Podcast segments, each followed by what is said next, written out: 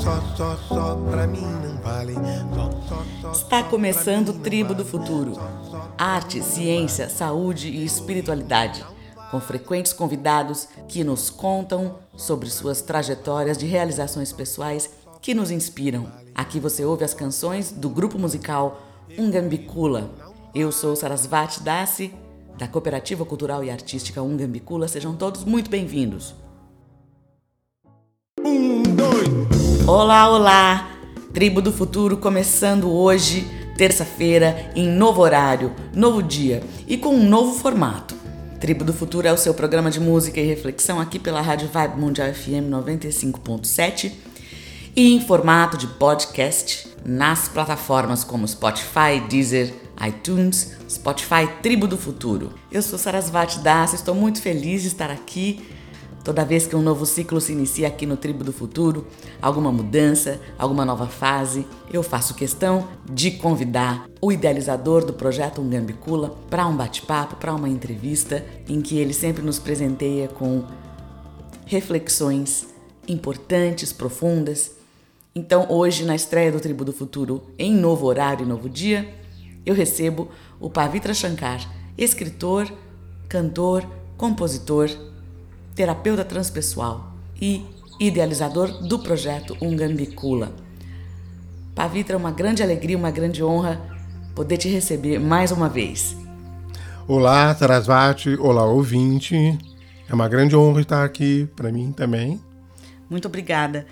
Bom, nesse nosso primeiro Tribo do Futuro, uh, nesse novo horário, né, chegando a tantas pessoas, tem uma uma discussão, um, um, tema que é algo que eu sempre penso muito e que eu sei que o Ungambicula é sempre muito ocupado é, em refletir sobre, em pensar, em, em, em, entender, que é a crise mundial, né? Como anda o mundo, não só ativado pela pandemia, mas a pandemia ela é uma consequência de algo que vem acontecendo. Sim, é.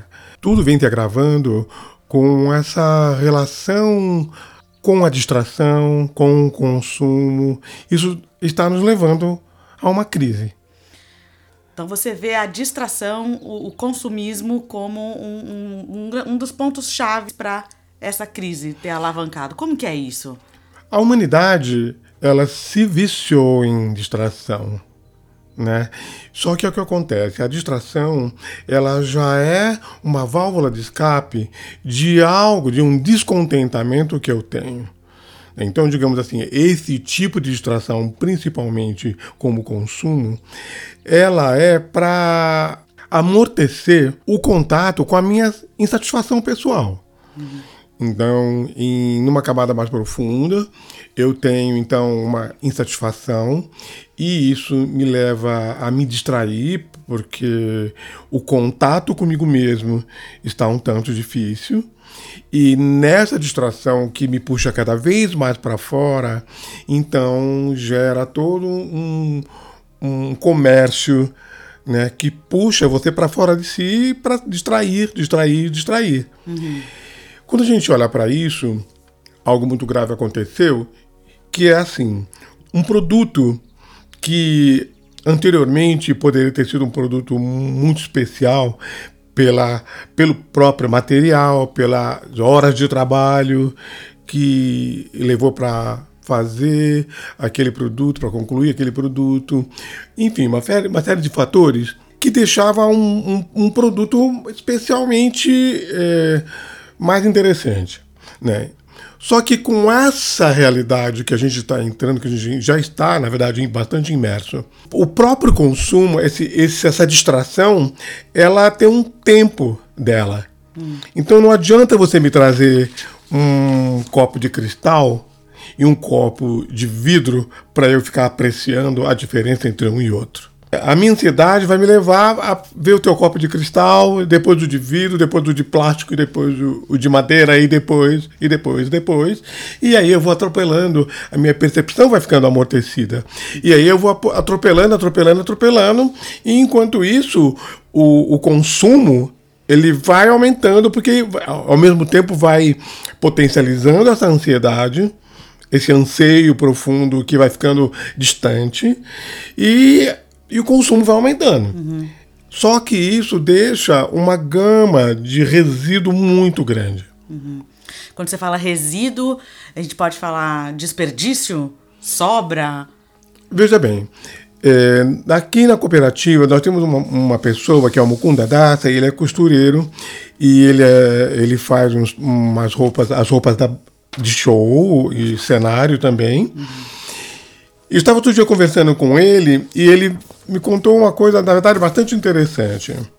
Só o Brás, em São Paulo, descarta 20 toneladas de resíduos têxteis, sendo que 170 mil toneladas em 2020 agora a indústria brasileira descartou. Uhum. Ou seja, descarta, presta atenção no que eu vou te dizer, na porta da loja, na rua. Aí tem umas pessoas que vão lá pegar esse resíduo, mesmo assim, esse depois que as pessoas pegaram o que, o que elas puderam pegar para fazer roupas e coisas para si, ainda assim vai é, 20 mil toneladas.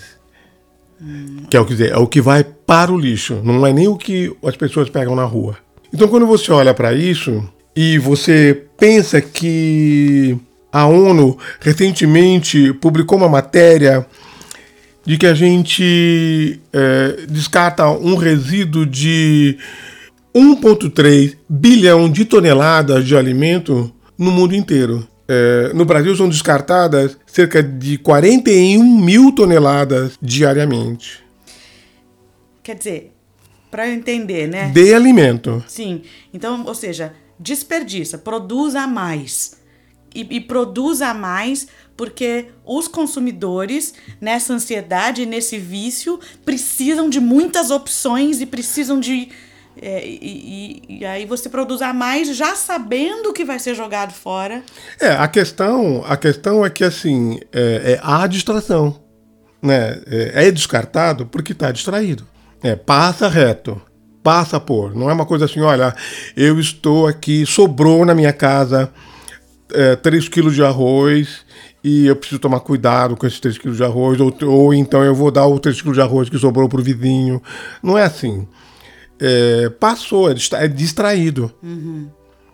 Né? Então, quando você olha para isso, e você olha essa internet, e você olha essa. essa uh, energia elétrica uhum. que é, é desperdiçada, que você deixa o computador ligado e vai fazer outra coisa, e o, o computador fica te esperando.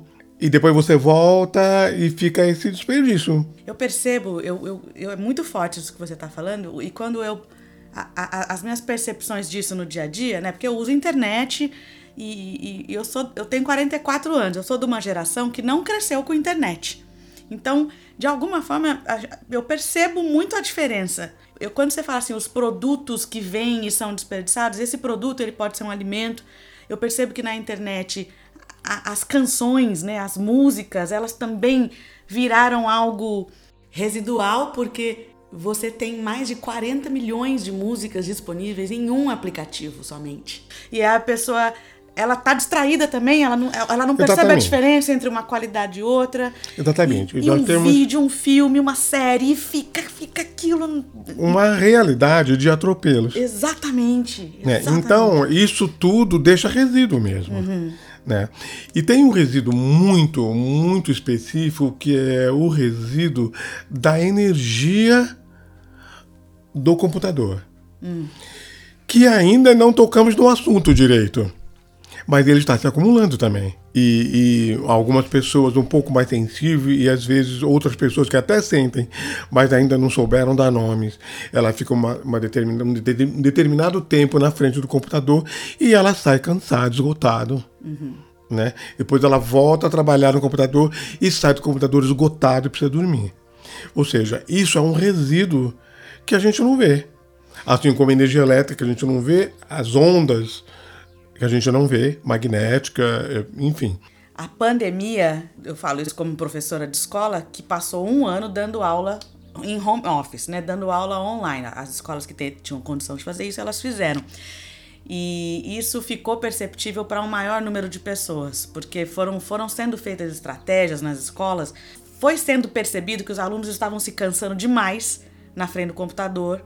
E aí as escolas foram tentando se adaptar, tentando tirar os alunos da frente do computador, porque a pandemia ela, ela deixou isso muito exacerbado. Todas sim, as pessoas dentro de sim. casa com o celular na frente e o computador na frente. Então, alguma percepção disso começou a aumentar mesmo, assim. Nossa, não dá para ficar no computador tanto tempo. Dor de cabeça, dor no, no corpo. Olha, eu acho que tem um, uh, o, o, algoritmo ele trabalha exatamente com isso, uhum. né? Em, em, em, perceber as coisas que te interessam, né? Aquilo que você vê mais, ele te oferece mais, justamente lidando com a sua ansiedade, uhum. né? Eu acho que a pandemia ela teve o seu papel, mas acho que a, a coisa ia ficar galopante de qualquer jeito. Em algum momento. É, né? em algum momento ela ia ficar.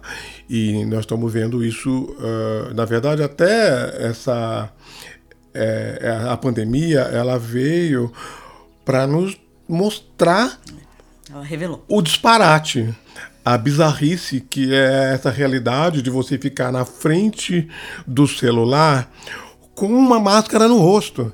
A humanidade virou isso.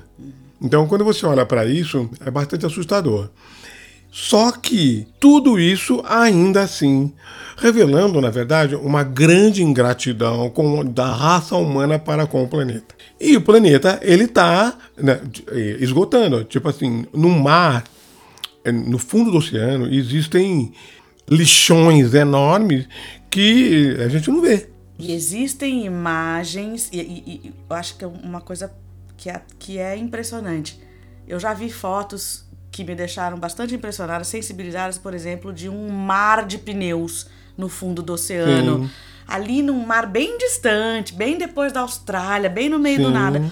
E assim, eu vejo isso e fico sensibilizada. Às vezes estou no automático da vida, hum, passa reto.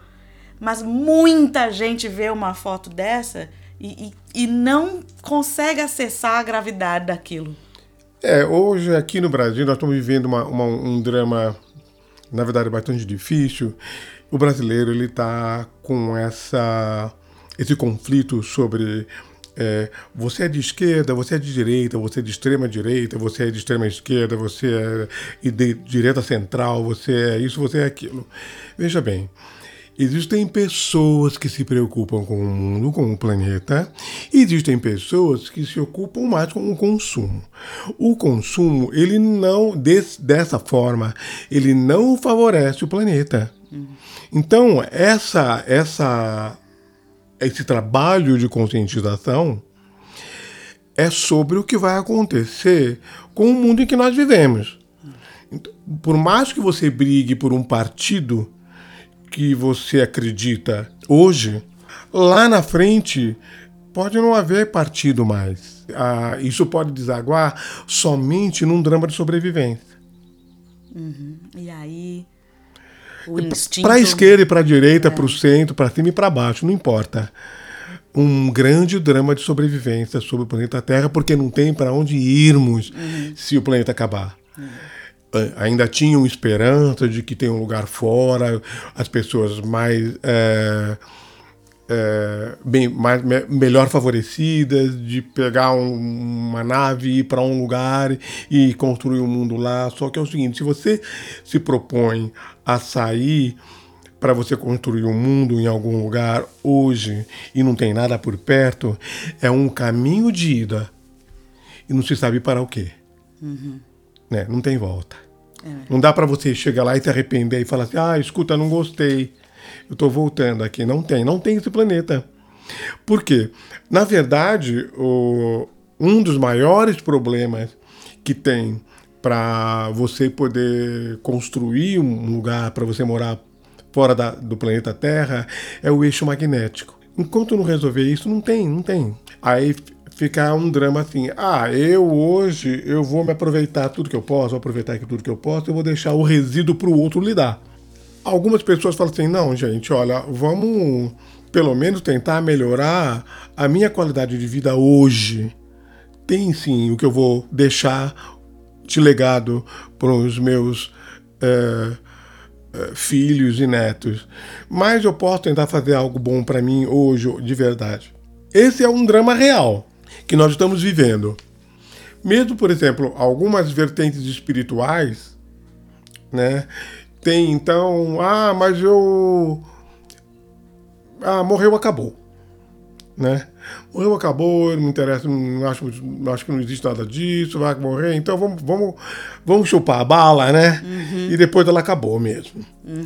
Aí outros falam assim: não, calma, você pode reencarnar e você pode ter que voltar aqui, e aí você vai encontrar um outro planeta. A gente não sabe direito, com muita certeza, o que vem depois. Uhum. Mas nós sabemos que depois que eu descarto o meu lixo, isso é um resíduo que prejudica uh, tudo à minha volta. Uh, os animais estão morrendo, eles estão acabando, uhum. né? o ser humano está com uma qualidade de vida difícil.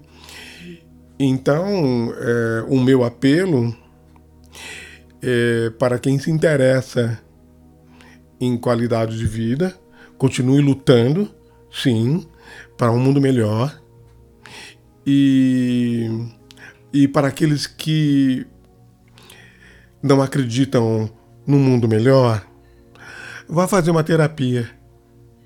Com certeza. Né? Vá fazer uma terapia para olhar esse drama de existência, uhum. esse, esse. Esse anseio é, que, que, não, não é, se preenche, o que é, qual é o anseio, né? É. Com toda certeza. No fim, vai acabar caindo na necessidade de, auto, de se autoconhecer e, é. e de evolução pessoal. Sim. Vai cair nisso, né? Sim. Terapia, autoconhecimento, desenvolvimento de autocontrole, né? De inteligência emocional. Eu acho que você pode viver mais tranquilo quando você resolve os seus afetos. Uhum. Se você tem um trabalho de autoconhecimento que você pode organizar os seus afetos. O afeto, ele regula muita coisa na vida do indivíduo. Uhum. Né? Muita, muita coisa. Quando você tem o afeto no lugar, com os seus entes queridos, você está preenchido no seu coração, o consumo abaixa e diminui e você passa a sorrir mais e se você não tem um afeto, e a sua vida fica árida mesmo. Essa aridez ela vai se avolumando, ela vai ganhando uh, campo na sua vida. E por mais que você pegue mais uma coisa na mão e jogue fora no momento seguinte, esse mal-estar não vai passar. Né? Então vale a pena sim fazer um trabalho nesse sentido. Uhum. Essa é a visão do Ungambicula do projeto Ungambicula? Nós acreditamos, sim, Ungambicula tem um trabalho de bastante pesquisa e de bastante estudo sobre os estados uhum. né, do ser humano. A gente tem um trabalho, na verdade, bastante profundo nessa direção, de reconhecer os estados que a gente se encontra em cada momento e a importância deles, uhum. para que a gente possa ter uma cura na percepção e com isso dar uma boa direção para a vida. Esse foi Pavitra Shankar. Muito obrigada, Pavitra, por esse bate-papo. Se você teve dúvidas, se gostaria de fazer perguntas ou comentários, escreva para mim, sarasvatdassi.gmail.com. Você também encontra bastante material em forma de textos, canções, vídeos com músicas, palestras, toda uma produção visual, literária, sonora dos pensamentos e das ideias desse projeto, você encontra online. Tem o site do Pavitra Shankar, pavitrashankar.com.br, tem o www.ungambicula.com.br.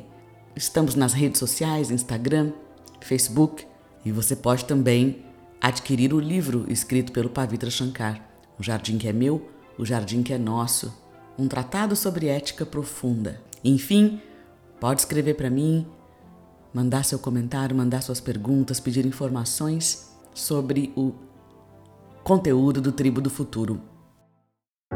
Não deixe de ler Raiz das Estrelas, O Jardim que é Meu, Um Jardim que é Nosso, um tratado sobre ética profunda do escritor Pavitra Shankar. A importância de se aprender a ler os eventos e apurar a percepção. Você adquire esse livro no site da Amazon ou diretamente no www.pavitrashankar.com.br. Tribo do Futuro para você, agora uma canção Dom Gambicula. A gente vai ouvir nesses últimos quatro minutinhos de programa o restante da canção tema desse nosso programa, chamada Egoísmo Não Vale. Você confere essa e outras músicas no Spotify Um Gambicula. Apareça por lá, aperte o botão de seguir, fique com a gente. Eu te vejo na próxima semana. Tribo do Futuro agora às terças-feiras, às 19h30. Desejo tudo de bom a todos. Até mais.